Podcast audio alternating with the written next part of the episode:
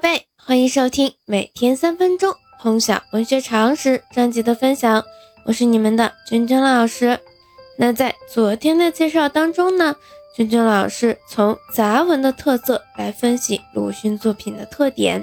那我们今天呢，将为大家介绍鲁迅散文的特色。那我们现在就开始今天的分享吧。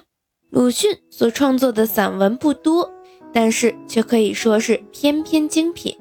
这些篇章收录于《朝花夕拾》和《野草》。《朝花夕拾》是鲁迅对于童年、青少年时期的回顾，是对作者青少年时期生活片段的回忆，包含少年时代的绍兴印象、南京求学、留学日本、回国后在绍兴任教等基本的成长经历。尤其以继续故乡生活为最多。相比他的杂文，这些文章多了明朗、纯真、亲切的情味。《朝花夕拾》侧重于世态人情的描写，既侧重于生机盎然的自然情境，如从百草园到三味书屋，与满含生趣的少年行动，如社戏的真切意绪；又侧重于带着宽厚的亲情，刻画活生生的人物。比如藤野先生、范爱农、三味书屋的寿静吾先生，作者没有生硬的用道德家的视角去写他们，而是以情感带动回忆的笔。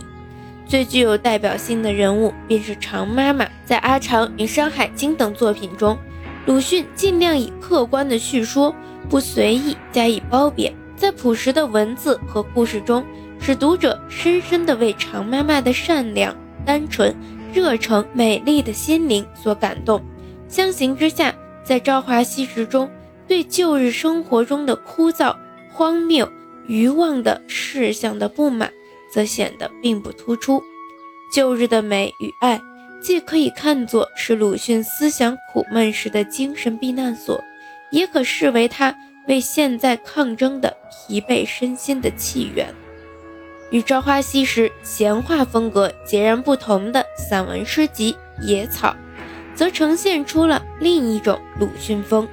在《野草》里，鲁迅的笔下涌出了梦的朦胧、沉重和诡异，鬼魂的阴森与神秘，神幻的场景、荒诞的情节、不可确定的模糊意念、难以理解的反常感觉、瑰丽冷艳的色彩。奇突的想象，浓郁的诗情，这些奇峻的变异，一大原因是语言的特殊，来自于日常生活用语的变异，其华丽与艰涩于一身。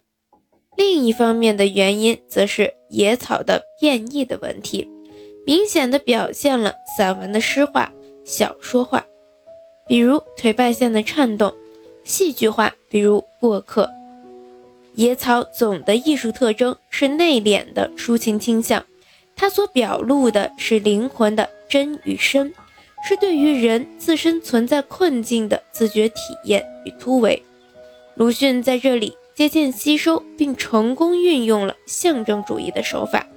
取得了艺术表现手法探索上的极大成功。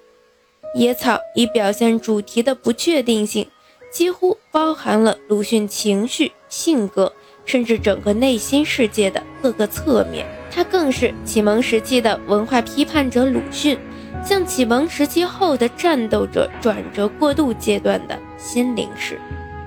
那我们今天的分享就到这里，喜欢咱们节目的可以长期关注老师的喜马拉雅号，我们明天见。